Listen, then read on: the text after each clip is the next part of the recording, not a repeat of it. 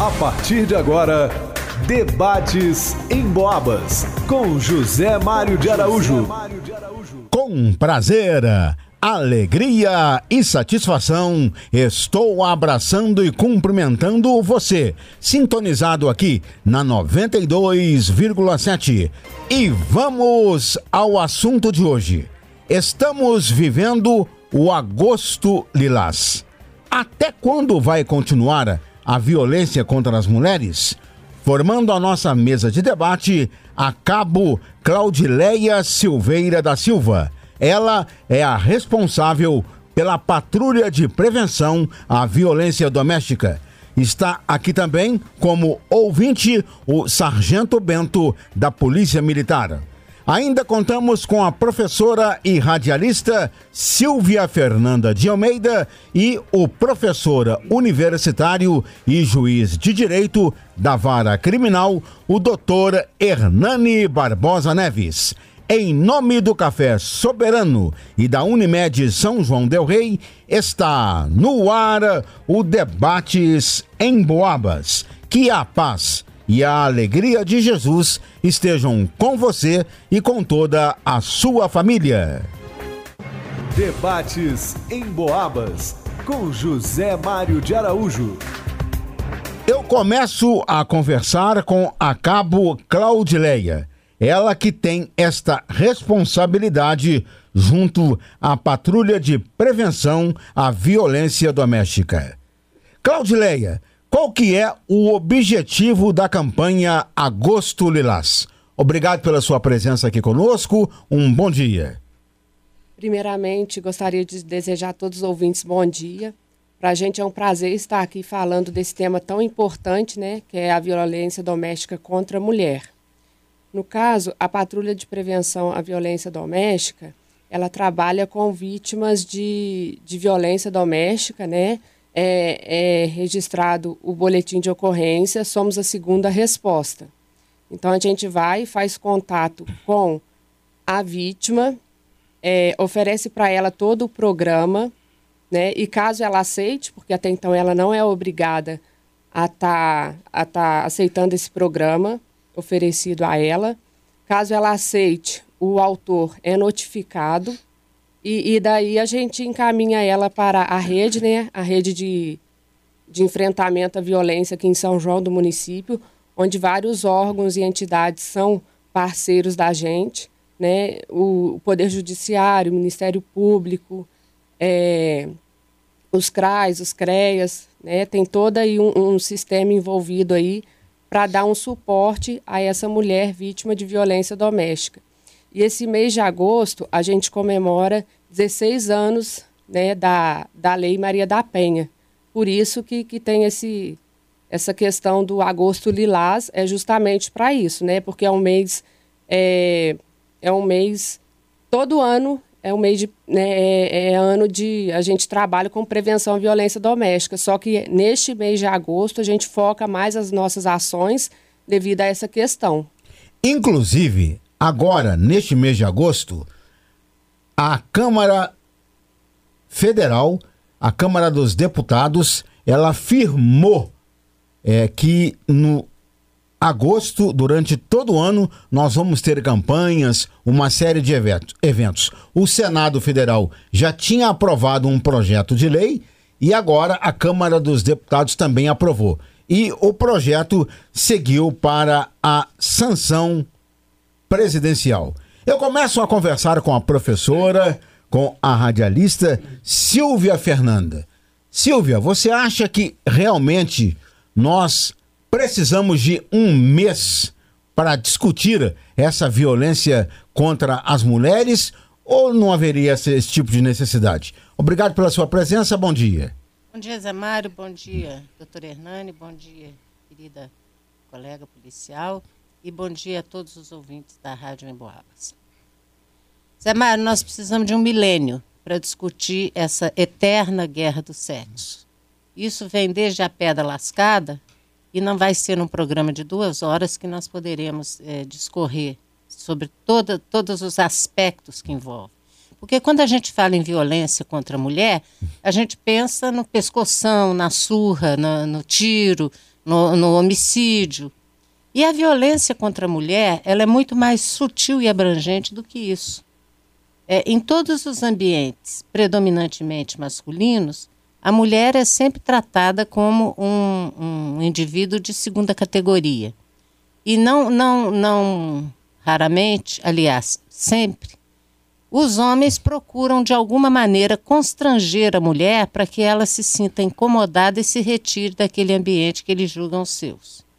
Então, nós temos vários aspectos, principalmente aspectos sociais e psicológicos, para abordar com relação a isso. Eu tenho vários exemplos da minha própria vivência. Eu estudava na faculdade lá em Barbacena, na Unipac, e nós tínhamos lá uma sala de xerox, o doutor Hernani deve se lembrar.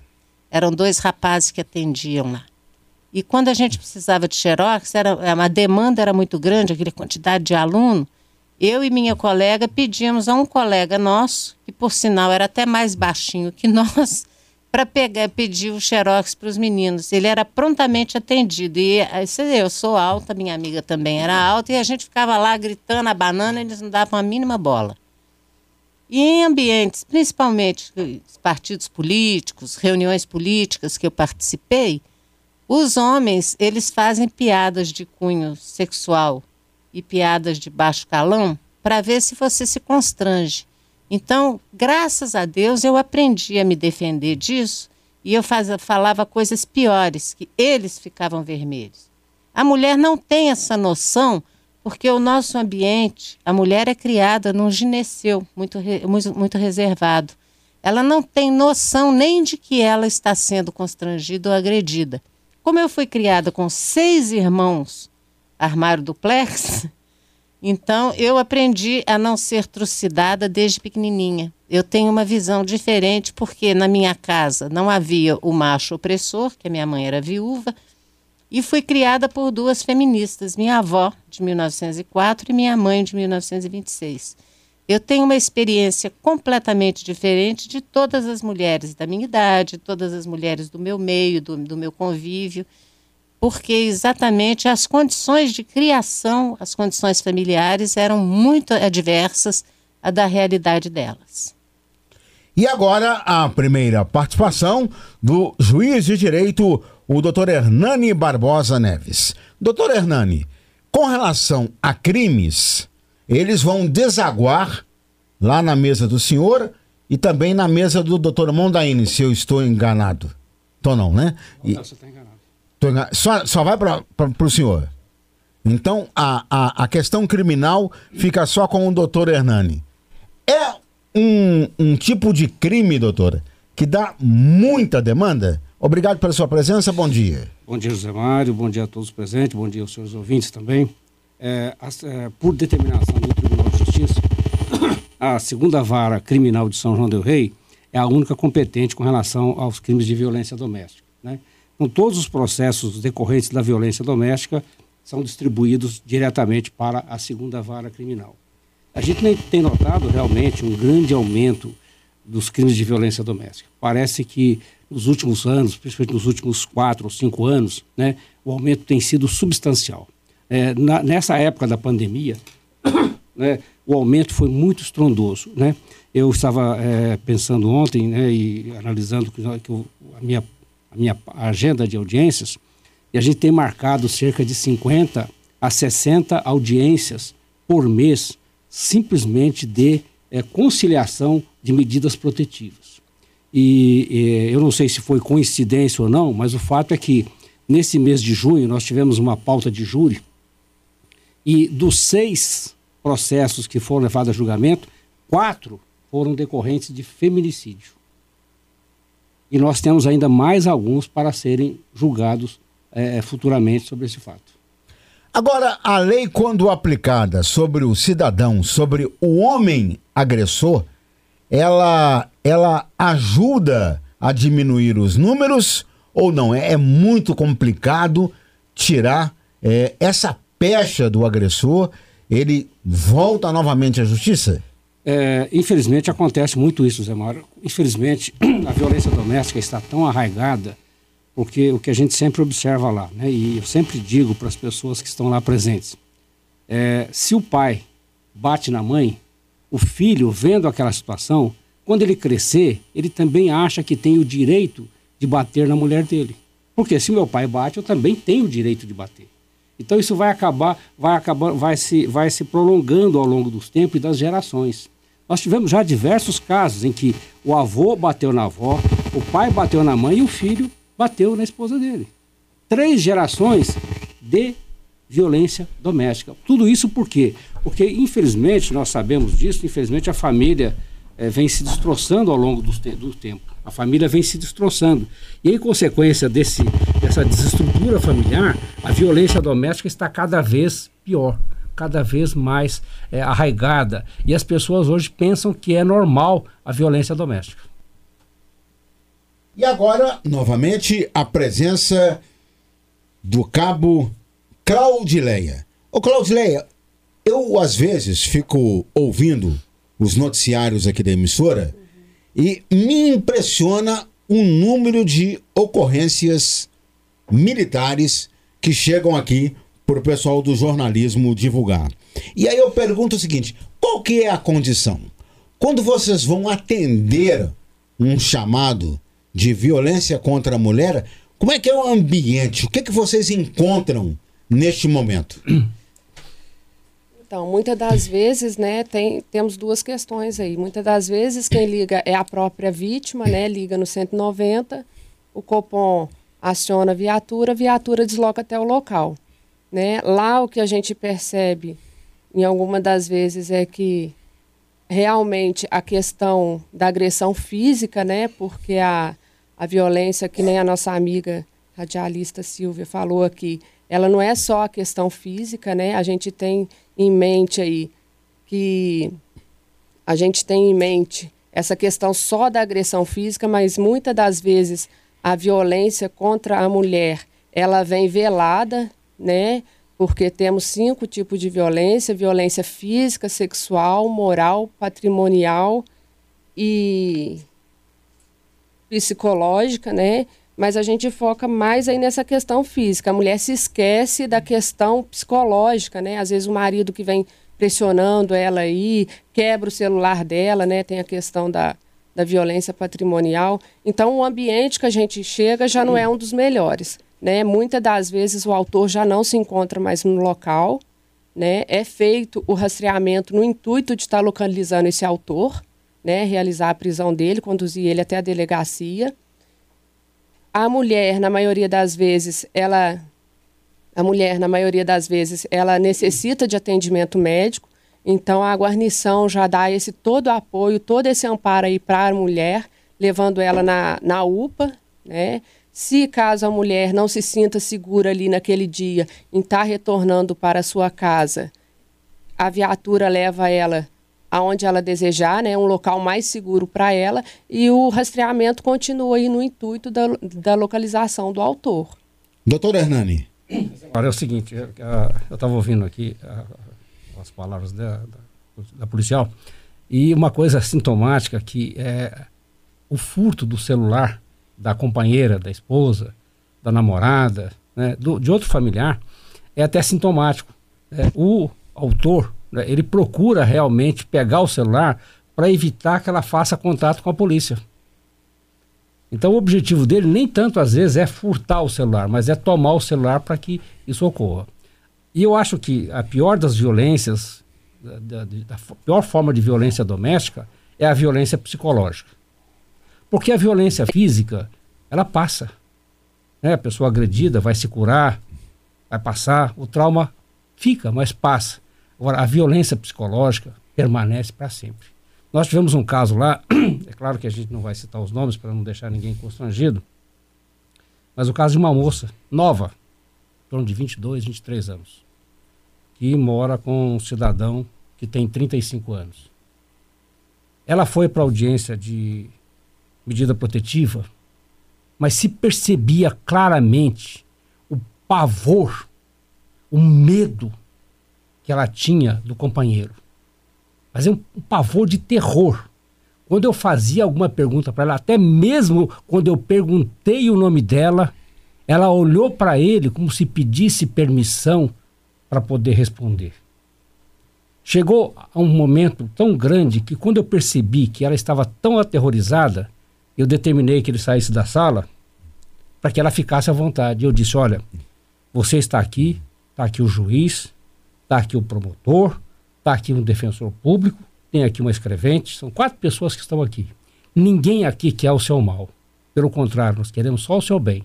Eu pedi ao seu companheiro para sair para que você se sinta à vontade. Se você disser, se você disser que você está aterrorizada, como eu estou percebendo que você está, o promotor já está aqui e ele já me confidenciou que se você fizer isso, ele vai pedir a prisão preventiva do seu companheiro, que vai sair daqui preso já, tá? Para que você seja protegida. Mesmo assim, ela se manteve firme, dizendo: Não, eu estou bem. Eu estou bem. Isso foi duas vezes. Por quê? Porque não foi ela que chamou a polícia, foram os vizinhos que chamaram a polícia. É aí que eu quero entrar, doutor Hernani. Hoje, necessariamente, não é só a vítima que pode fazer a denúncia. Quer dizer, qualquer pessoa que tem conhecimento pode fazer a denúncia. E um detalhe: não adianta chegar para depor na delegacia de polícia civil antes de chegar no Ministério Público. É, o que, que acontece hoje em dia? Não pode voltar atrás. O processo começou e tem que seguir, não é isso? Não, é a situação é um pouquinho diferente. Primeiro, essa questão de quem pode chamar a polícia. Qualquer pessoa, em qualquer crime, pode acionar a polícia. Isso é uma coisa notória, né? Qualquer pessoa pode acionar a polícia. O problema, característica típica dos crimes de violência doméstica é que se a mulher não for aquela que provoca a ação da polícia, normalmente ela já chega para a audiência já na defensiva. Ela já chega armada para poder prestar um depoimento dizendo que não foi ela quem acionou a polícia. Né? É, eu vou te dar um exemplo só que aconteceu muitos anos atrás, inclusive aconteceu com meu pai, muitos anos atrás. Né? É, meu pai morava em, São, morava lá em São Paulo e viu o vizinho agredindo a vizinha. E ele, óbvio, né, solidariedade, foi intervir. Ela colocou a mão na cintura e falou para ele assim: Você tá achando ruim por quê? Ele tá batendo no que é dele. Ele tá batendo no que é dele. Meu pai simplesmente não tinha o que fazer. Por várias vezes já aconteceu lá no fórum que a mulher chega e ela fala: Não, não foi eu que chamei a polícia. Eu não quero a atuação da polícia. Eu não quero nada. Eu quero só ficar com meu marido. Mas você quer ficar com ele sendo violentada constantemente, física e psicologicamente? Sim. É ele que sustenta a casa. Ele é o pai dos meus filhos. Então a situação de, de, acionar a polícia é muito complicada nesse sentido. Mas é claro que todas as pessoas têm o dever e até mesmo obrigação moral e, e legal de acionar a polícia. Com relação à questão que você disse sobre a questão dos processos iniciarem e continuarem, é, a Lei Maria da Penha é, tem algumas, vamos dizer, abre aspas, imperfeições, né? E alguma delas, uma delas, aliás, né, é essa em que é, alguns crimes dependem da vontade da mulher para que seja dado seguimento ao processo. É o caso tipo, por exemplo, da ameaça, é o, da, da, das vias de fato, que é aquela agressão onde não há ferimento. Quando se trata de agressão com ferimento, de acordo com decisão do Supremo Tribunal Federal, não foi da lei, foi interpretação do Supremo Tribunal decorrente da lei. Né? Ele determinou que as, é, os casos de, onde há lesão corporal é de ação penal pública incondicionada, ou seja, não depende da vontade da vítima. E eu acho que todos eles deveriam ser de ação penal pública incondicionada, por uma razão simples. Por uma razão simples. Não, uma razão simples. Porque veja só o seguinte: a mulher já apanhou do marido, está aterrorizada. Ela chega lá na frente do marido, eu pergunto para ela: você quer que ele seja processado? É óbvio que ela vai falar que não. Porque se ela falar que sim, ela vai apanhar lá fora depois. Então ela fica muito aterrorizada em relação a isso. Mas a lei determina que seja dessa maneira e nós temos que cumprir a lei. Silvia Fernanda. É, tudo isso que, que o doutor Hernando está dizendo a respeito da, da, do terror que a mulher sente, porque a grande violência que eu conheço contra a mulher é a violência do controle da individualidade. As mulheres, elas tiveram a sua individualidade sufocada por milênios. Então é muito difícil você ver, por exemplo, eu vi uma campanha agora, as mulheres têm que participar da política. Não vão. As mulheres, é porque as mulheres foram criadas para não ter personalidade, posicionamento e iniciativa. Dificilmente você vê uma mulher empreendedora, ou dificilmente você vê uma mulher diante de um conflito se posicionar, colocar a sua opinião. E o controle, eu sou de um tempo, quando eu era criança, que o marido determinava a altura da saia, o corte do cabelo, a cor do cabelo, se podia ou não pintar o cabelo, tudo que a mulher ia fazer, o tamanho do decote, ela depende psicologicamente. De, e, e, os homens, esse negócio do celular, eles não tomam o celular, não é só para que a mulher não denuncie, não, doutor Hernani. É para controlar to, todos os contatos para ver se a mulher não está traindo, para ver se. Porque uma das coisas que, que o macho mais tem medo é do chifre, né? Então, assim, esse controle que os homens exercem sobre as mulheres é uma prova imensa de uma maturidade, de uma insegurança típica de quem não tem inteligência. Porque os relacionamentos eles seriam muito mais amenos se as pessoas simplesmente respeitassem a individualidade do outro. Eu tenho observado, eu sou muito observadora. Eu tenho observado, por exemplo, no sábado pela manhã, dificilmente levanto cedo no sábado, mas quando eu me levanto e vou dar uma volta de carro pela cidade, eu vejo os bares lotados de homens bebendo. Cadê as esposas deles? Por que, que os homens não levam as esposas no seu lazer? é a sinuca, é o futebol de salão, é a galinhada, é a fazer trilha. Eles gostam de fazer tudo com a ausência da mulher. Então, eu costumo dizer que esse negócio de. É, essa macharia não é machismo, é, é uma prática de macharia que é excludente, exclui a mulher de quase todas as atividades deles é uma coisa para a gente desconfiar muito desses caras. Cabo Claudineia. É, voltando a essa questão da denúncia, né, que onde a vítima não é ela que liga, lá no 190 é um terceiro, a gente tem essa, a gente tem dificuldade em atender essa vítima, dar apoio, dar todo o suporte para ela, porque às vezes a viatura comparece no local e, e, tipo assim, você pergunta para a vítima, ah, ele te bateu, ele te agrediu, você vê, você verifica que a vítima está nervosa, você verifica que a situação está diferente. Mas a partir do momento que a vítima fala, não, ele não me bateu, ele não me agrediu, ainda coloca as, a culpa nos vizinhos. Ah, meu vizinho fala demais, meu vizinho é fofoqueiro. Então fica muito difícil da gente estar tá dando esse suporte para essa vítima. Porque depende dela para a gente estar. Tá dando esse suporte para ela. E ela nega a todo momento. Não, não foi. É o famoso eu caí da escada. Ô, Claudileia, eu observo aqui nos noticiários, na Emboabas, tanto da 96,9 quanto aqui o da 92,7, é que geralmente a maioria dos casos é com a presença do álcool. Quer dizer, são homens alcoolizados que praticam violência direto e reto. Quando vocês chegam no lugar, tem essa comprovação também? Sim, sim. Muitas das vezes o, o homem não agride a mulher são, né? Ele ou ele está drogado ou ele está alcoolizado. Então, às vezes já é uma o autor já tende a ser uma pessoa violenta.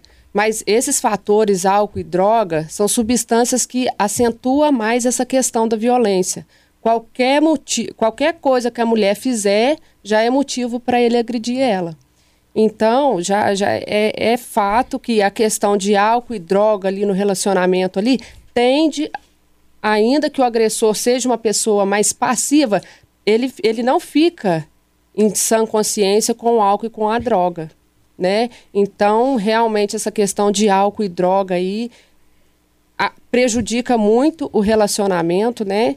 E voltando à questão da denúncia, às vezes a mulher, a gente que trabalha, a patrulha de prevenção à violência doméstica, que trabalha com segunda resposta, o que, que é isso? A segunda resposta, a gente trabalha por meio do boletim de ocorrência. A mulher registra o boletim de ocorrência, a gente faz o filtro dos casos mais graves e reincidentes. né? Eu costumo dizer que a questão de gravidade em relação à violência doméstica contra a mulher, eu particularmente considero tudo como grave.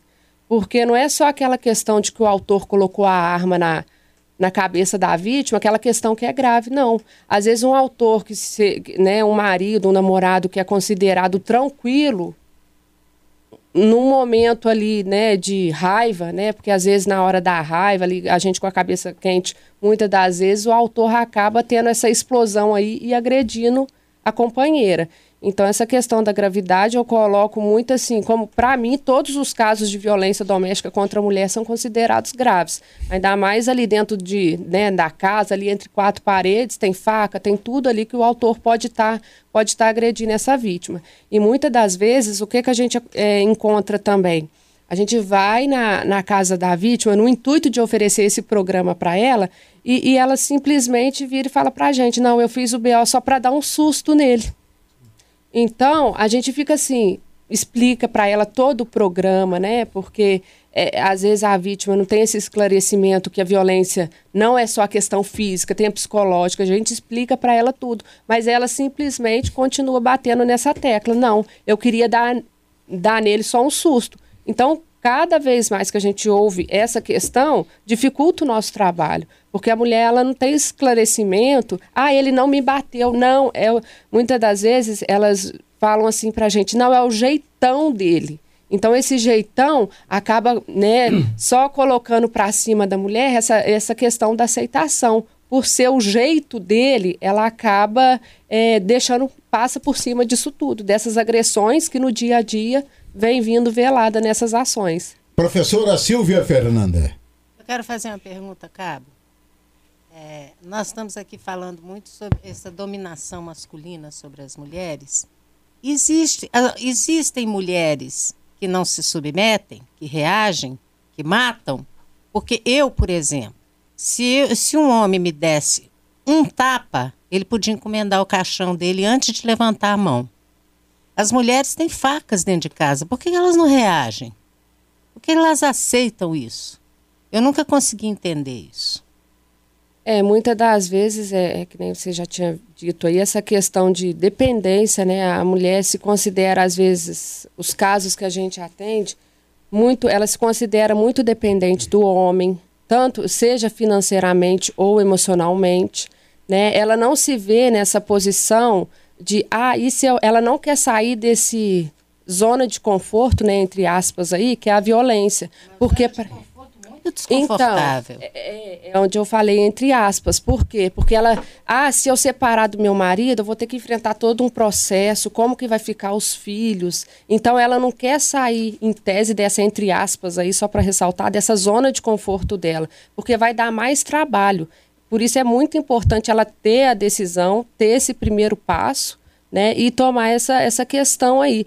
Às vezes, é, a questão física mesmo, ah, meu marido é muito mais forte do que eu, né? Então ela pode ser que no momento ela esteja pensando, ah, se, se eu pegar, vinha dar uma facada nele, e, de, e aí? Depois, o que, que vai acontecer comigo?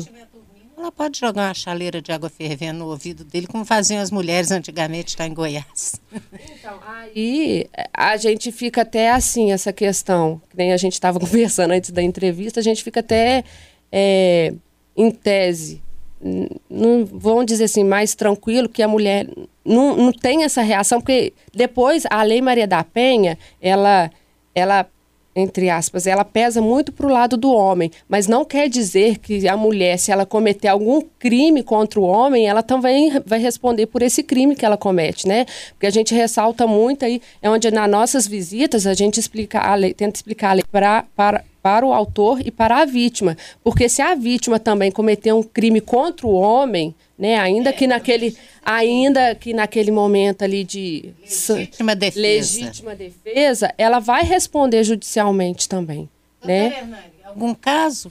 Só, com relação complementando a, a, sua pergunta, é o seguinte, o que talvez ocorra muito a questão da não reação da mulher, além da questão financeira que, que foi dito, é a questão também é, da, dos filhos é, o fator inibidor da mulher é os filhos. Porque a mulher sabe o uh, seguinte: se o marido faltar, com bem ou mal, ela vai conseguir criar os filhos. com dificuldade ou não, vai criar.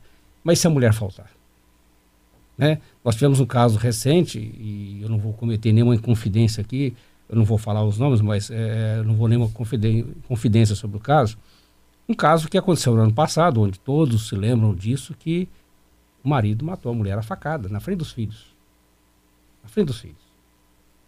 E isso foi uma morte anunciada, porque ela tinha um marido, tinha um marido, tinha também um, um outro relacionamento extraconjugal, da qual o marido sabia e da qual ele aceitava, e que os dois, ela e o, o o, o, amante, vamos dizer dessa maneira, vamos tratar dessa maneira, não gosto muito dessa palavra, mas vamos usar essa palavra. Terceira pessoa. A terceira pessoa, obrigado pela ajuda. Essa terceira pessoa, os dois viviam num constante conflito. E várias vezes eles foram no fórum. E por várias vezes eu falei para ela, ô fulana, vamos acabar com isso, vamos parar com isso. Isso vai dar morte um dia. Isso vai dar morte. Se você não gosta do seu marido, você para dele, vai viver com a terceira pessoa. Agora, o que não está correto é o exemplo que você está dando para seus filhos e a situação que está convivendo. E foi dito. Aconteceu isso. E só mais uma coisa que foi dita aqui também. Quem matou quem? Ele matou ela. Doze facadas. Na frente dos filhos. Na frente dos filhos. E os filhos ficaram agora, três filhos, órfãos de pai e mãe. Pai na cadeia e a mãe no a cemitério. Mãe no cemitério. É. Né? E outra questão também da, da, da, que foi dito aqui anteriormente, uma, da, uma das causas da violência doméstica também, a gente não pode negar isso, é a questão financeira. Além do álcool, da droga, da estrutura genética da pessoa que já é de índole violência, violenta, além da estrutura familiar, a questão financeira é muito marcante também nos casos de violência doméstica. Há um ditado popular que diz: quando a miséria entra pela porta, o amor sai pela janela. Né? E as dificuldades financeiras muitas vezes acabam ocasionando realmente a questão da violência doméstica. E como foi dito também, é a questão da desistência. Né? a gente faz as audiências todos os meses, lá de 50 a 60 audiências de medidas protetivas, e destas, 10 no máximo desejam a medida protetiva. E dessas 10 que desejam a medida protetiva, 9 são as primeiras a violarem as medidas protetivas. E eu sempre tenho dito, e às vezes até posso ser mal interpretado, peço que não, uma grande parte, não vou dizer a maioria, mas uma grande parte da violência doméstica é a culpa da mulher. Que apanha, é violentada sexualmente, é violentada psicologicamente e aceita continuar com o seu companheiro. São vários casos que a gente vai acumulando exemplo da vida. Teve um caso lá em que o cidadão foi preso porque bateu na mulher. Bateu, bateu, bateu muito nela, não machucou, bateu muito. Foi preso. E a gente tem adotado um procedimento que quando há prisão em flagrante, a gente deixa a pessoa presa, marca uma audiência de conciliação para os dias seguintes, para tentar verificar a situação da mulher, para verificar se ela se sente segura, que ele permaneça solto, né, para verificar a continuidade. E eu perguntei para ela assim: é, você quer que ele seja solto? Quero, quero. Não quero nada contra ele, não quero tomar nenhuma providência com relação a ele. Eu falei, mas escuta, ele te bateu. Ele te bateu. Não, mas eu preciso dele, ele que me sustenta. Eu perguntei, mas qual a sua idade? 44 anos. Você tem algum defeito físico? Não. Você não tem vergonha? Você não tem vergonha? Você está se expondo, apanhando em troca de um prato de comida? Por que, que você não arruma um emprego vai trabalhar? Você não tem filhos. Ah, não, é ele que me sustenta. E assim foi. Nós vamos um breve intervalo comercial e já já nós voltamos. É violência contra a mulher.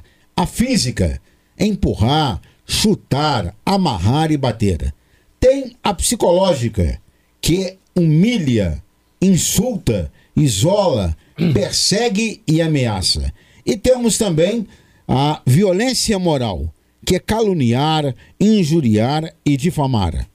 E ainda na nossa lista aqui, a violência contra a mulher assexual, que é o estrupar, forçar o sexo não consentido. Tem também a patrimonial, não deixar trabalhar, reter dinheiro, destruir objetos ou ocultar bens. Você está ouvindo Debates em Boabas, com José Mário de Araújo. Debates em Boabas, com José Mário de Araújo. E aí, Voltamos com o programa que tem nesta manhã o seguinte tema: Estamos vivendo o agosto lilás. Até quando vai continuar a violência contra as mulheres? Se você quiser participar, dar a sua opinião via voz ou via texto, o nosso WhatsApp é o 98807 1927. Anote aí o nosso WhatsApp 98807 1927. Agora eu volto a conversar aqui com a cabo Claudileia, da Polícia Militar. Ô Claudileia, quando vocês chegam para atender uma ocorrência de violência contra a mulher, é, eu imagino aqui o seguinte: é, contra a mulher, o sujeito, o marido, o companheiro, é muito violento.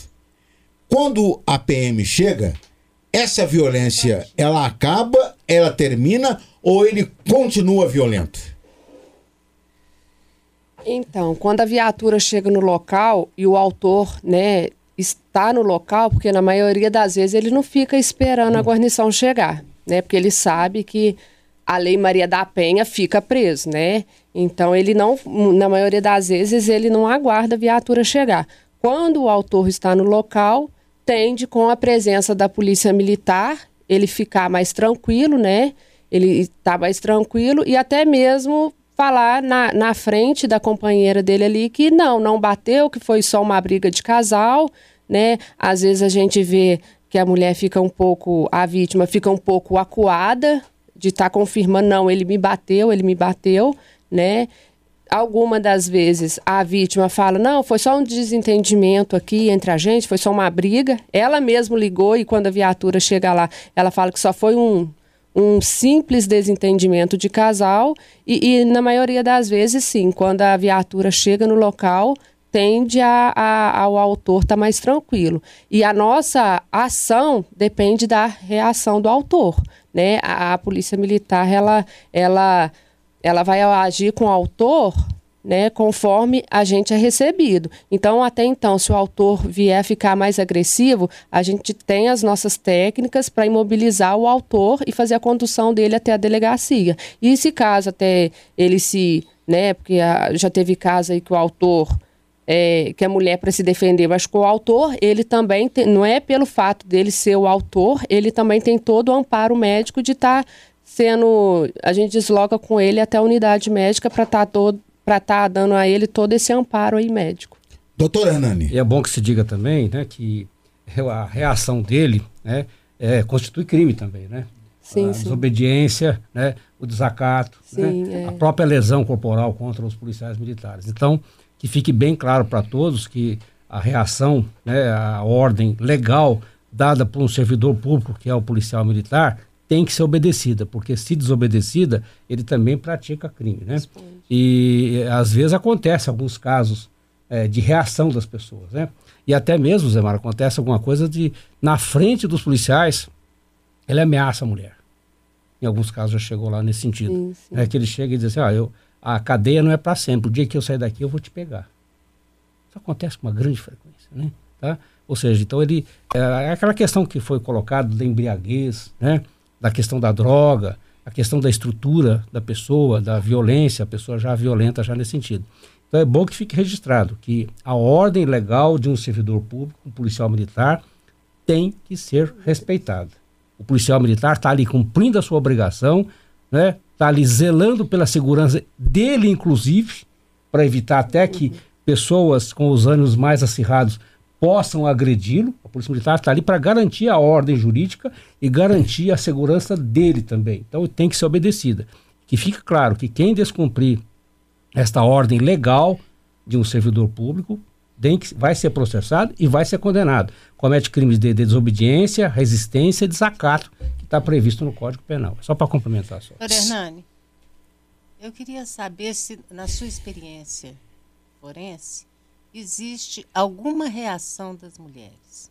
Alguma mulher reagiu, a, por exemplo, a uma surra, a, a, um, a um tratamento assim violento? É que nós falamos, é o que nós comentamos anteriormente. Existem casos, é claro, que a mulher reage, né? A mulher também não pode apanhar passivamente, né? Ela tem que reagir, obviamente, né? Na medida da sua necessidade, ela pode agir em legítima defesa, que é uma causa excludente da ilicitude, né? Ou seja, há uma permissão legal de que quando o Estado não pode estar presente, não está presente, a pessoa pode exercer todos os atos para a sua reação, desde que seja desde que seja de maneira proporcional e necessária, tão somente necessária para evitar e conter aquela agressão que é feita. Então, muitas mulheres reagem, muitas mulheres reagem, né? E quando as mulheres reagem, esse assunto quase sempre não chega ao poder judiciário, porque ela tem as condições de se defender. O que chega normalmente ao judiciário é quando ela, apesar de reagir, mas ela se sente inferior, é inferiorizada fisicamente, né? E por isso então ela acaba sofrendo uma violência maior. Silvia Fernanda, hum. você que gosta muitíssimo de história e também da filosofia. Nós já estamos vivendo num mundo em que as mulheres ocupam diversos postos hum é, de trabalho ou de liderança que há um tempo atrás elas não tinham. Hoje, se você procurar dentro da Polícia Militar, você vai encontrar um coronel, uma mulher coronel. Se você for procurar na viagem ao espaço, duas mulheres já foram até a Lua. E por aí vai, a mulher tomando espaço em todos os setores. Você acha que vai ser demorado, vai ser longo esse processo ou nós já estamos vivendo? Nós estamos vivendo, e para você ver como nós estamos vivendo tão pouco, que ainda causa espécie o fato de uma mulher ter méritos suficientes para ser uma astronauta. Então, o que nós precisamos discutir, na verdade, aquilo, aquilo que eu sempre venho me batendo com você, é a individualidade. Porque, na verdade, eu não sou mulher, o Hernani não é homem, o, o, o Bento não é, você não é. Nós somos pessoas, nós somos indivíduos, nós somos seres humanos, com as nossas capacidades, as nossas especificidades, cada um com a sua própria.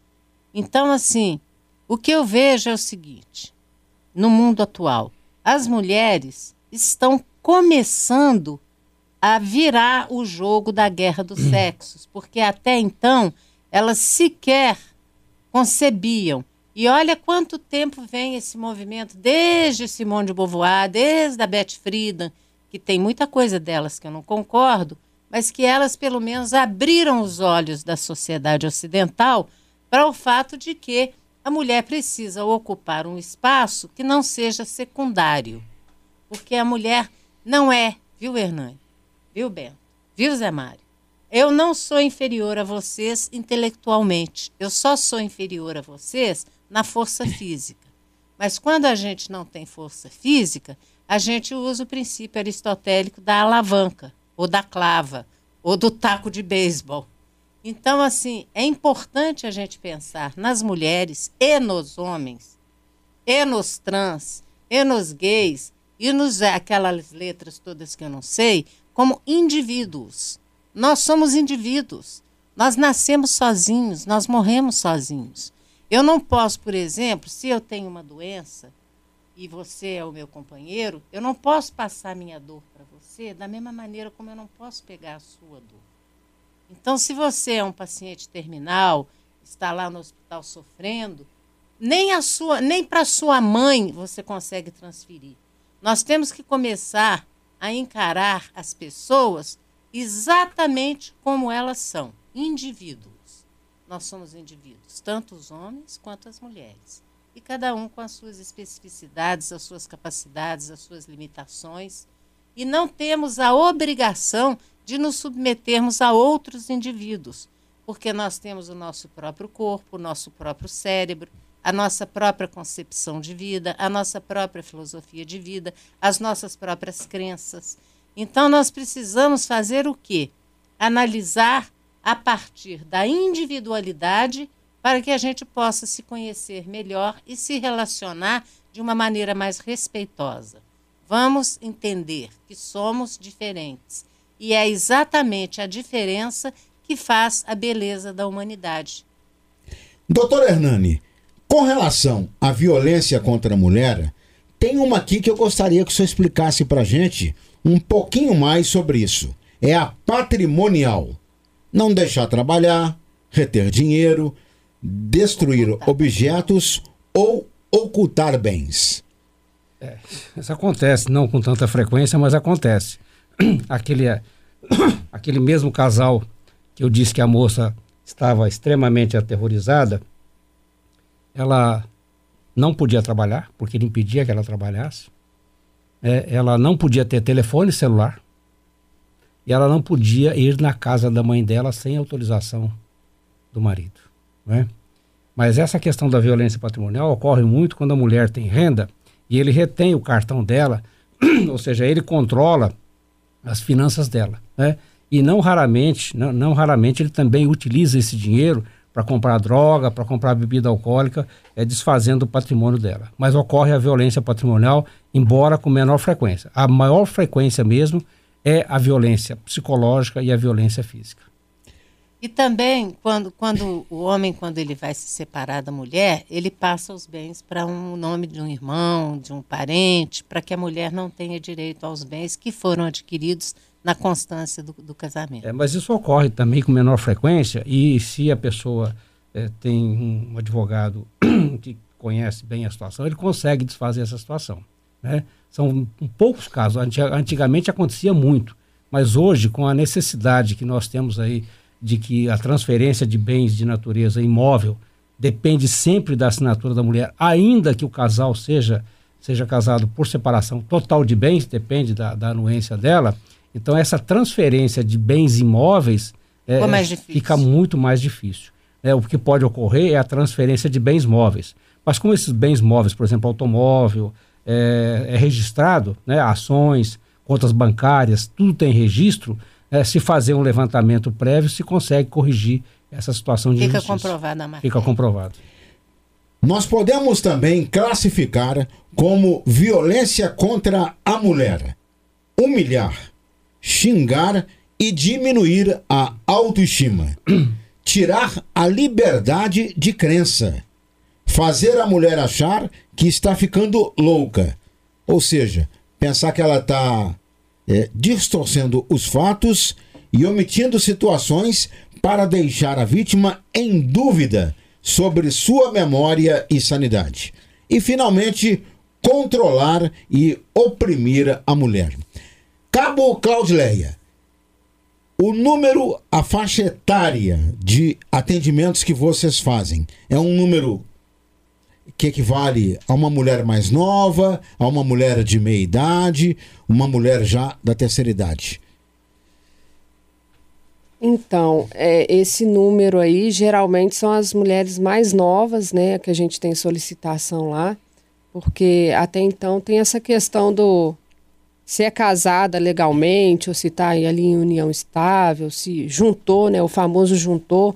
Às vezes a pessoa, a, a mulher, ela está tá na convivência ali do autor durante muito tempo. Então esse tempo, 10, 20 anos, esse tempo pesa muito para o lado da mulher, fazendo com que ela não denuncie a violência que está sofrendo ali do homem. E, e que nem eu estava conversando com a nossa amiga aqui, Silvia, antes da, da programação, a vivência, ela, a idade, né? A gente só adquire experiência com o passar do tempo, né? Por mais que, que a gente às vezes faça uma faculdade ali, a experiência daquela faculdade você só vai ter com o passar do tempo, né?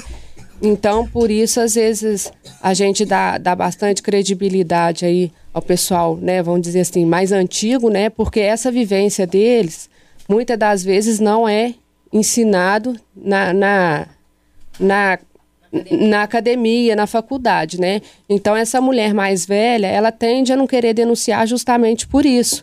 Já tem um, um, um relacionamento ali de 20, 30 anos, né? E, e a mulher mais nova, é, vamos dizer assim, que ela tem o, o sangue um pouquinho mais quente, tende a ter, né? Geralmente ela tende a ter o, o sangue um pouquinho mais quente.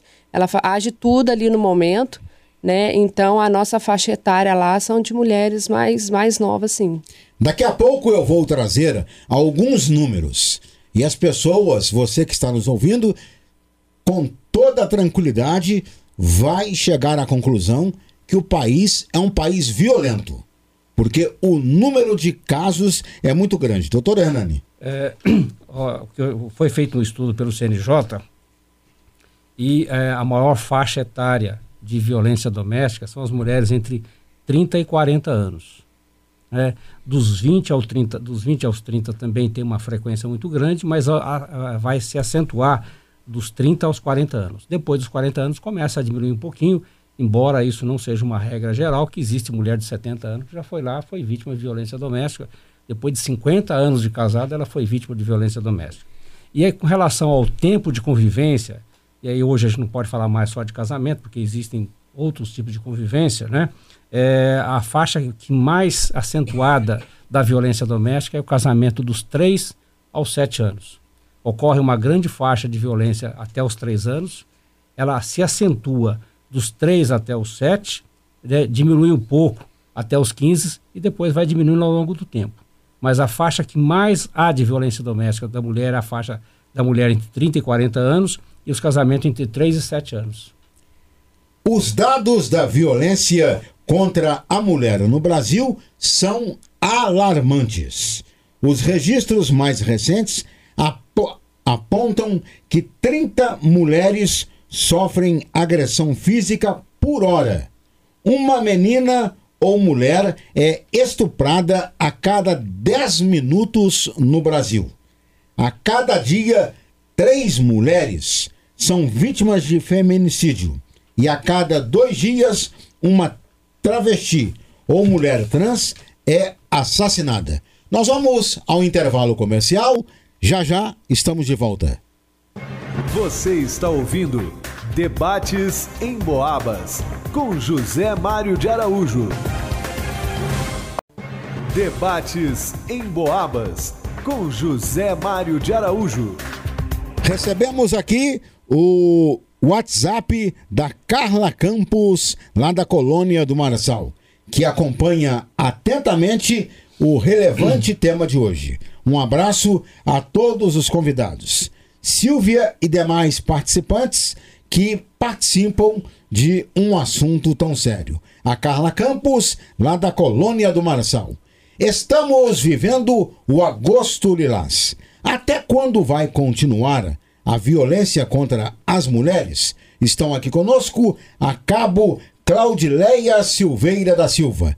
Ela é da Patrulha de Prevenção à Violência Doméstica. A professora e radialista Silvia Fernanda de Almeida e o doutora Hernani Barbosa Neves. Ele é professora universitário e juiz de direito da vara criminal aqui na nossa cidade. Ô Silvia, vou começar esse bloco com você. Na prática mesmo, a criação de um filho deveria ser responsabilidade do pai e da mãe. E em muitos casos é. Mas em muitos casos, a gente sabe que é a mulher que educa os filhos. Não há aí um contrassenso? A mulher, por exemplo, que deveria criar um filho homem, não com sensibilidade feminina, mas pensando nessa diferença que existe entre homem e mulher, ou seja, a mãe, né, cria um filho que mais aqui, mais acolá, vai se tornar um, um violento com relação a uma mulher. Zé Mário, é, nós teríamos que fazer um estudo muito mais profundo para eu te dar uma resposta. Desde lá e Jocasta, nós temos Édipo. É, Freud tentou explicar, a mitologia grega já tentou explicar, mas uma coisa que é importante a gente ter sempre em mente é que as palavras comovem, os exemplos arrastam. Então, os homens, os seres humanos, nós todos aprendemos por imitação. Então, por mais que a mãe apesar de que eu acho que as mulheres também não têm consciência desse papel de educar os homens para, para a paz, porque os homens de per si são guerreiros e sempre foram na história toda, as mulheres também, elas não têm como conter a influência da sociedade. Rousseau já disse que o homem é o produto do meio, então nós temos que considerar que ele, além daquela educação da mãe, que já tem em si a, a, atavicamente a submissão, e ela transmite isso para os seus filhos, ela não consegue conter as influências externas que esse filho vai sofrer na sociedade, até, por exemplo, como mesmo o exemplo dos homens da família, do pai, do avô, do tio, entende? Então, assim, a mesma coisa é a professora. Eu, quando era, quando era mais jovem, professora, eu dizia assim: por que, que nós não educamos os nossos alunos para valorizar o trabalho dos professores? E nós nunca conseguimos. Você vê que a, a vida toda nós temos um salário ridículo, que é uma, uma miséria, para quem estuda tanto, para quem se dedica tanto. É a mesma coisa da, da, da mulher educar o filho, é a professora educar o aluno por causa de influências externas e da própria falta de consciência. Nós não conseguimos passar esse, esse exemplo, né? porque se, por exemplo, nós nos submetemos à, à violência masculina e nos submetemos à violência política de sermos mal remuneradas. Doutor Hernani, com relação à penalidade, né, que está já contida na Lei Maria da Penha, que debutou ano passado e agora, este ano, está completando 16 anos. Como é que é a aplicação desta lei ao agressor? Bem, a lei prevê, a lei prevê diversas penalidades para os crimes de ameaça, para os crimes de violência, é, de vias de fato e também de lesão corporal, né? é, todos eles têm uma penalidade para, é, de acordo com a, a, a, proporcionalidade em relação à agressão. A pena de lesão corporal vai de três meses é, para diante. A pena de ameaça hoje passou para seis meses, antigamente era três meses, passou para seis meses. E as vias de fato que permite aí uma punição de, de pouco mais de três meses em relação a isso. Né? Mas ninguém fica há na uma, cadeia. Há, há, uma, há uma incongruência da lei que a ameaça às vezes é punida mais gravemente do que a lesão corporal. Então há uma, uma incoerência nesse sentido aí. Mas de uma forma ou de outra, né, é, a lei prevê que nesses casos de violência doméstica não é permitido qualquer medida despenalizadora, como por exemplo acordo de não persecução penal, transação penal e daí por diante. Né? Ou seja, não há essa possibilidade. É, se há o, o, o, crime de violência doméstica, isso vai desaguar ou numa absolvição, se for o caso, ou na condenação. Em caso de condenação, é, dependendo das circunstâncias pessoais de cada um, se ele for primário, se ele tiver bons antecedentes, obviamente ele não irá cumprir uma pena de prisão. Ele irá cumprir aí um período chamado suspensão condicional do processo. Essa suspensão condicional do processo é uma forma de fiscalização né, do apenado pelo prazo de dois anos. Que ele tem que cumprir uma série de obrigações, como comparecer mensalmente em juízo, tem que prestar serviços gratuitos à comunidade, tem que ficar na sua casa das nove da noite às seis da manhã, não pode cometer outro crime, não pode fazer uso de bebida alcoólica, não pode fazer uso de droga. Né? É, o que a gente tem mais controle realmente é efetivamente a presença mensal dele em juízo para dizer onde está morando e também a presença, a, a, o controle da, do não cometimento de outros crimes.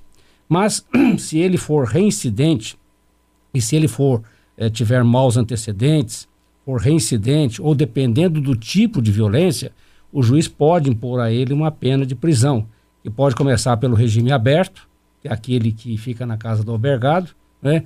semiaberto, aquele que fica preso, e até mesmo, se for o caso, na pior das hipóteses, dependendo das circunstâncias muito mais graves, se há uma violência grave, tá certo? Por exemplo, se ele, ao agredir a mulher, ele, é, por exemplo, causou a ela é, algum uma defeito lesão, físico lesão permanente. permanente. uma lesão permanente, é, é, é, é que é, perda de membro ou função, isso pode ser uma pena mais grave que pode levar até mesmo um regime fechado. Mas a grande maioria, a grande maioria fica na é, suspensão condicional da pena, em que é feita essa fiscalização. É, lamentavelmente, nós não temos aí recursos maiores para fazer uma fiscalização efetiva né, do cumprimento dessa condição de permanecer em casa, por exemplo. Né? Nós contamos muito com a ajuda da Polícia Militar e aqui eu quero já enaltecer e agradecer muito a Polícia Militar e faço da presença da Cabo Claudineia e do Sargento Bento aqui, é, pelo trabalho que vem nos ajudando na fiscalização dessas medidas, na medida do possível, que a gente sabe também que a Polícia Militar tem tanta ocupação que às vezes não pode ter tanto, não pode deslocar tanto tempo para nos atender, mas tem nos ajudado muito e fica aqui o meu cumprimento e agradecimento ao Tenente Coronel Luiz Eduardo por esse trabalho que vem fazendo, ao Capitão Vianini, ao Tenente Vander, são pessoas que realmente nos ajudam muito. E, e sei, não vou mencionar o nome de todo mundo aqui para não, senão ficaria aqui o programa inteiro falando isso aqui. Mas agradecer muito nesse sentido. Mas fora disso, nós não temos meios efetivos de fazer uma fiscalização mais atuante. Foi o que nós estamos conversando outro dia aqui com a Cabo Claudinei, com o Sargento Bento, algum tempo atrás, que quando há um crime de violência doméstica, com relação à mulher, eu não posso obrigá-la a participar de um programa né, de combate à violência doméstica. Não tem como obrigá-la. Não tem como obrigá-la. E aquelas que aceitam essa, esse, esse, esse, esse, programa, né, ela acaba desistindo no meio do programa, achando que ah, não, já acabou tudo, já está cessado. Né? Mas com relação ao homem, nós poderíamos efetivamente impor a ele medidas mais é, drásticas de um controle maior. Mas devido à falta de controle, nós acabamos não podendo fazer isso. Claudileia, você, você tem uma complementação e eu já vou deixar uma pergunta para você. Hoje nós temos a Casa Lara aqui em São João del Rei, que atende menores, crianças e adolescentes. Então, em situação de risco, o Conselho Tutelar se reporta ao promotor público, que se reporta ao juiz, e aí aquele menor, aquele adolescente vai para casa lá, porque o local onde ele está é muito perigoso.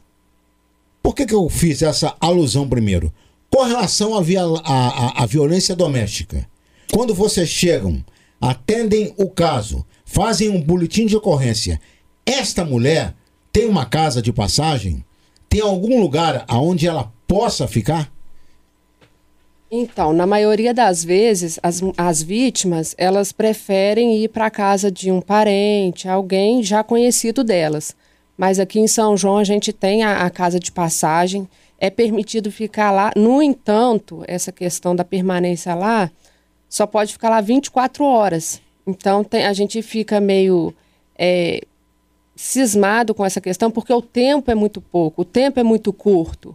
Não vai ser em 24 horas que, que o autor, né, se a gente não conseguiu achar ele, fazer realizar a prisão dele, não vai ser em 24 horas, talvez, que o que ele vai estar tá mais tranquilo, pensar naquilo que ele fez com essa vítima. Então, aqui em São João a gente tem essa casa de passagem, mas, no entanto, é só 24 horas que a vítima pode ficar lá. E ressaltando que o número de vítimas que aceitam né, esse abrigo é mínimo, porque falar, ah, eu não quero ir, às vezes tem um vizinho de confiança, né, por questão de, ah, eu vou chegar lá, quem vai estar tá lá, já vai ser um ambiente muito diferente para ela. Então, o número de vítimas que aceitam essa questão do abrigo, né, da, da aqui é mínima. E só, e ressaltando, já entrando nessa questão, é o que, que acontece? A violência, ela tem o ciclo dela, né?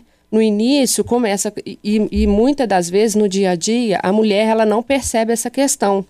Essa questão de xingamentos gritos ameaças né? Tudo começa como eu a gente fez uma roda de conversa a gente realizou uma roda de conversa onde foi ressaltada essa questão. Eu frisei muito nessa questão com as nossas participantes lá. É tudo começa pequeno né? Nada começa grande. E, e, com a violência é a mesma coisa. E o ciclo da violência é assim. O ciclo da violência ele começa pequeno. É com xingamento, é burra. Às vezes, ah, é, nossa, mas você vai com essa roupa? Tudo no intuito, o homem faz, no intuito de quê? De menosprezar, diminuir a autoestima da mulher. Porque também tem aquele. A gente está falando aqui uma crítica aos homens, mas também tem aqueles homens também, companheiro, marido, namorado, que falam: Nossa, você tá linda com essa roupa, né? Então a gente tem o ciclo da violência que começa com esses xingamentos, depois vem a explosão da violência, né, que são é, as agressões verbais e físicas propriamente ditas. E daí surge a lua de mel. A lua de mel é a fase em que o homem pede perdão, fala que se arrependeu, faz a mulher acreditar que tudo aquilo que ele fez ela viver, né, seja qualquer tipo de violência que já mencionada anteriormente, faz ela acreditar que aquilo não vai acontecer mais. Então, esse ciclo, a criação da tensão, explosão da violência, a lua de mel, ele não tem data para acontecer. Ele pode acontecer em um mês, uma semana, um ano, né? Então é importante ressaltar o quê? Que as mulheres denunciem, não aceitem a primeiro, o primeiro xingamento, porque tudo começa pequeno. Né? E, e, depois tende a só crescer. A famosa bola de neve que vai crescendo, crescendo, crescendo. Quando vê, já a, a mulher já, já perdeu o controle da situação, né? Porque às vezes aquele xingamento, aquele ah, é o jeitão dele, às vezes naquele xingamento ali é o jeitão dele, né? As, as mulheres têm mania de falar que é o jeitão dele, ele é assim mesmo, ele sempre me tratou assim. Então, é essa questão desse ciclo de violência. Então, daí a importância da mulher, na primeira, é o famoso ditado, né? O mal a gente corta pela raiz. Então, é o, é, a, a mulher tem que criar coragem, ela tem que, né? A gente está aí para dar um suporte para ela. Tem toda uma rede aqui em São João para dar esse suporte para a vítima, para que ela não se torne uma vítima e futuramente ela nem esteja aí para contar o caso, né? Que às vezes pode vir acontecer do autor vir a matá-lo. Antes de passar aqui pelo doutor Hernani, eu vou lembrar é, de um quadro da escolinha do professor Raimundo, que tinha uma aluna que o professor chamava e perguntava como é que estava a vida dela com o marido. Ah, ele me espancou, ele bateu, ele fez isso, ele fez aquilo, e no finalzinho o bordão dela era: Mas eu gosto. Você entendeu? Era Zezé Macedo? Não. Não, não era Zezé Macedo, não. É uma outra personagem. Então ela falava, mas eu gosto, né? Doutor Hernani. É só a questão da, da do, complementando o que foi dito aqui pela Cabo Claudiné, a questão da, da casa de apoio. É, o prazo de 24 horas realmente é, é, insuficiente e também até mesmo constitui uma forma de violência contra a mulher, porque ela acabou de ser agredida, acabou de sofrer um trauma. Você tira ela do seu ambiente doméstico, você tira ela da, da, da, do, do, seu conforto é, pessoal e leva ela para um lugar desconhecido, onde ela só pode ficar 24 horas. Onde ela vai ficar aquelas 24 horas pensando, e depois? Para onde eu vou? E depois? Então essas 24 horas não resolvem, nós temos aqui mudar um pouquinho essa situação. Com relação à questão do ciclo da violência, é, a gente vai acumulando ao longo da vida é, as experiências, os casos que vai acontecendo é, curiosamente na vida da gente. Né? Aconteceu um fato em Prados, muitos anos atrás, por volta de 1990. É, a mulher é, tinha um filho, né? o marido bateu nela, ela foi para a casa da mãe, aí aquilo que a senhora falou, que ele levou flores, uhum. deu a entender que estava no lua de mel, ela voltou para casa, ele fez um filho nela, ele bateu nela, ela foi para casa dos pais, ele foi lá, levou flor, voltou para casa, engravidou ela novamente. Isso foi criando um ciclo ao longo de nove filhos. Nossa. Nove filhos. Quando ela o matou, quando ela o matou, ela estava é, grávida do nono filho. Ah, ela matou o cara? Ela matou. Oba! E, e ela foi condenada. mas é o seguinte. Não, é, não, mas aconteceu o seguinte: que Aí, quando ela estava na casa da mãe dela, ela falou, a filha dela mais velha, já moça essa altura, né? Porque nove uhum, filhos. Né? Nove, né? é. Ela falou, mãe, não vai para casa que o pai está bêbado. Ela esperou um tempo, achou que já tivesse passado. E quando chegou em casa, o marido ainda estava bêbado ainda, deitado, roncando que nem um porco. Quando ela chegou, ele se levantou e saiu correndo atrás dela. E ela correu. No que ela correu, né, ele tropeçou, caiu, desistiu, voltou para casa e bêbado voltou a dormir. Ela pegou um porrete, é um caibo de construção civil, aquele caibo pesado, foi lá e arrebentou a cabeça dele. Né? É, ela, na primeira, no primeiro júri ela foi absolvida, depois ela acabou sendo condenada. Mas é uma coisa assim, que ela extrapolou o limite da legítima defesa, porque quando ela, quando ele caiu voltou para casa, ela, ele já não representava naquele momento um perigo para ela. Então ela teve condições de acionar a polícia militar, de acionar é, a ajuda para isso. Mas é aquilo que a gente fala, né? A questão da lua de mel e a questão também da conivência e complacência de algumas poucas mulheres, né? Que ela vai naquele, acreditando naquela lua de mel e acreditando que aquilo vai durar para sempre e acaba caindo é, numa armadilha. Também já tinha extrapolado todos os limites de tolerância, né? É, mas assim, se não fosse aquele caso ali, ela teria tido o décimo filho, o décimo primeiro, o décimo é. segundo, o décimo terceiro. É. Tomam comigo um café soberano, o Mundinho, que é fiscal de obras da Prefeitura Municipal. Mundinho do, do Pandeiro. A Carla Campos, lá na colônia do Marçal. O Marcílio, que é porteiro da Santa Casa da Misericórdia. E a Maria, aqui no Mercado Municipal, na primeira banca todos e todas tomando comigo um café soberano, café com sabor de amizade. Você está ouvindo Debates em Boabas com José Mário de Araújo. Debates em Boabas com José Mário de Araújo. Estamos vivendo o agosto lilás. Até quando vai continuar a violência contra as mulheres? É o tema do programa desta manhã. Eu volto a falar com a cabo Claudileia da Polícia Militar. Claudileia, já aconteceu alguma vez de vocês atenderem uma ocorrência de um homem praticando a violência contra a mulher? Vocês foram ao local, fizeram boletim de ocorrência e, enfim, fechou a ocorrência. Mas logo depois, logo em seguida, uma hora, duas horas, três horas depois, a mesma pessoa tenta acionar a PM com o mesmo problema? Já, já teve esses casos sim, né? E, e o que, que acontece? A gente assim que a, na, nessa primeira tentativa aí, né, de estar tá prendendo o autor e tudo, é, a gente orienta a vítima a ela não voltar para aquela residência, justamente por esse fato, porque depois o autor vai ser liberado e ele tende a voltar para a residência e agredi-la com mais força, é, com mais intensidade ainda. Então já, já teve, né, poucos casos, mas já teve essa situação sim. E a gente sempre orienta a vítima a não voltar para aquela residência, para ir para um outro local. Porque se ele vier a ser solto, ele tende a voltar ali e, e agredir ela com mais intensidade ainda. Então, é, o nosso suporte que a gente dá, a gente tenta esclarecer a vítima, fala com ela, que nem o doutor Hernando falou, da casa de passagem, né? É, acaba sendo outra punição para ela aí mesmo. Mas a gente, por mais que ela queira voltar para lá, a gente vê com ela a casa de um amigo, de um parente, onde ela se sinta, por mais que ela não queira, ela vai estar mais segura do que na, na residência ali onde aconteceu o fato. Doutor Hernani, é, eu já perguntei para o senhor e vou voltar a perguntar sobre a questão da punição. É, no, no decorrer da fala do senhor, me pareceu aqui que a punição fica meio branda contra o agressor.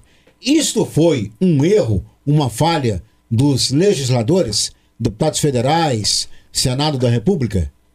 Mário, é uma questão, essa questão de, de é muito complexa para a gente responder é, de uma forma sim ou não, muito complexa nesse sentido. É, existe um lado em que diz o seguinte, que é, a cadeia nunca ressocializa, né? E de fato, realmente, a cadeia nunca ressocializa, né? A gente tem aí é, os presídios, a cadeia, é, com a, depósito de pessoas. Né? Então, por isso, a lei cria esses mecanismos alternativos. Né? Esses mecanismos alternativos. Você falou que fica uma situação muito branda. Não chega a ser uma situação muito branda, porque você ter contra si um processo penal transitado em julgado, uma condenação penal, já é uma série de é, restrições impostas à pessoa. E quando você impõe a essa pessoa um programa de acompanhamento, se nós tivéssemos efetivamente recursos para fazer esse acompanhamento, evidentemente seria muito bom, né? Mas nós não temos, então nós temos que lutar com o que nós temos. A nossa legislação realmente ela é muito é, leniente nesse sentido. É, outro dia, respondendo a, a um habeas corpus, é, eu consegui enumerar é, 12 medidas despenalizadoras que são impostas às pessoas em relação à questão da criminalidade. Ou seja, hoje, basicamente, uma pessoa vai presa se realmente ele for é, mais agressivo, é, se realmente ele merecer esse caso de prisão. Né? Mas nós temos também a questão que nós podemos conversar sobre esse assunto, sobre a questão da medida protetiva. Né? É, a Lei 11.340, a Lei Maria da Penha, chamada Lei Maria da Penha, conhecida popularmente como Lei Maria da Penha, ela impõe ao agressor dois processos: a medida protetiva e o processo penal. Né? É claro que as duas coisas dependem é, da mulher, dependendo das circunstâncias. É, a questão da medida protetiva, eu sempre tenho dito às mulheres, a quem a gente concede essas medidas protetivas, que ela impõe à mulher uma segurança jurídica mas não uma segurança física. Então, quando a Cabo Claudineia falou que quando se atende a mulher, aconselha ela a tomar as cautelas, a não voltar imediatamente para o lar, a talvez ir para casa de amigos, de, companheiros, de, de, de familiares, né, até passar um tempo, é realmente uma medida muito acauteladora, porque é aquela situação toda, né, na, naquele calor dos acontecimentos, a coisa fica difícil. Então, se a pessoa, se o agressor não é preso naquele primeiro momento, né, e, e, a mulher volta para casa, ele tende a voltar para casa até mais agressivo do que era anteriormente. Né? Então, realmente, essa medida protetiva ela é uma medida de cunho apenas protetivo juridicamente. E o, o, o acusado, ele é sempre aconselhado, sempre dito a ele, olha, se você descumprir essa medida protetiva, você vai ficar preso. E a única coisa que realmente seja uma medida de prisão imediata é realmente o descumprimento de uma medida protetiva o descumprimento de uma medida protetiva impõe realmente uma medida mais grave. A lei, o Código de Processo Penal, autoriza a prisão preventiva de quem descumpre uma medida protetiva, ainda que ele seja primário, de bons antecedentes, trabalhador, etc, etc. A lei impõe essa medida cautelar até como proteção à mulher. Né? Uma das medidas que pode ser impostas também, de acordo com o acontecimento da mulher, é colocar né, o homem para fora do lar conjugal. Essa talvez seja uma das mais efetivas que possa ter e que ela queira. E efetivamente é feito isso. É dado a ele um prazo, dependendo da circunstância, de horas ou até mesmo de dias, para que ele deixe o lar conjugal, sob pena de não o fazendo, ele ser despejado coercitivamente e aí realmente praticar também outro crime. Né? Mas a lei é nesse sentido, a lei é, ela é gradual, né? ou seja, a pessoa não vai presa imediatamente, né? assim, a não ser que tenha sido o crime mais grave ou que seja reincidente nesse sentido. Ele começa com uma transação penal, que não há espaço na Lei Maria da Penha, ele passa pela suspensão condicional do processo, que também não cabe na Lei Maria da Penha, ele passa pelo ANPP, o Acordo de Não Persecução Penal, que também não é cabível na Lei Maria da Penha. Se ele for condenado, ele tem direito a uma suspensão condicional da pena, que ainda não é o cumprimento de medidas restritivas, e aí sim, se ele descumprir, aí sim ele vai estar sujeito a, a medida de prisão. Né? Mas a pena de prisão realmente é muito difícil. Você falou sobre a questão da prisão, é preciso que haja um inferno para existir o purgatório. Se não existe o inferno, não existe o purgatório. Se não existe o bonito, não existe o feio. Se não existe o ruim, não existe o bom. É preciso que haja, que essas coisas coexistam para que a gente possa ter uma convivência nesse sentido. Cabo Claudileia. E é importante também ressaltar essa questão aí, a criação da Lei Maria da Penha. Doutor Hernani, por favor, me corrija se eu estiver errado. Porque antes, esses crimes cometidos contra as mulheres, né, eles eram julgados no juizado especial. Sim. Então, a pena lá só ia até dois anos.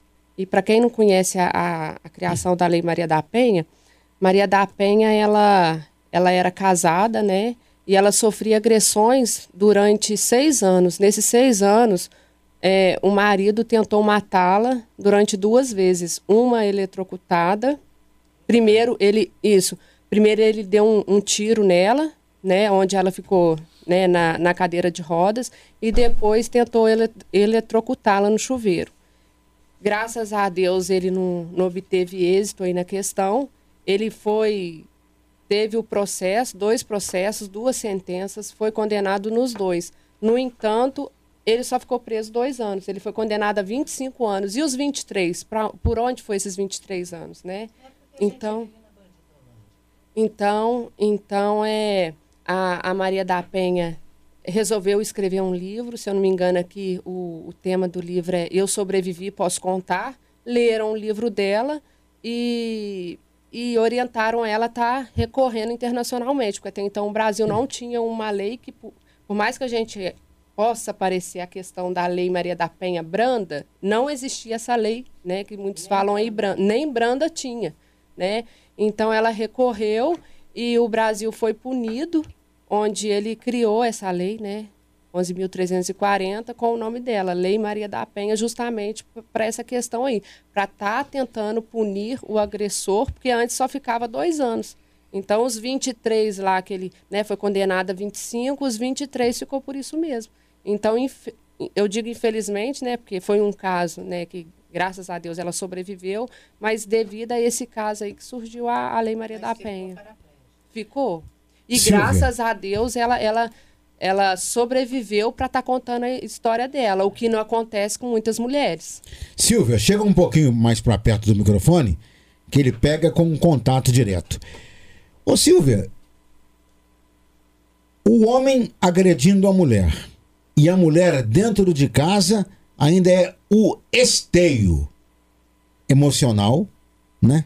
Tem que ser realmente muito, muito inteligente para viver uma situação de violência, mas a mulher esteio emocional e costuma ser até o esteio financeiro da casa.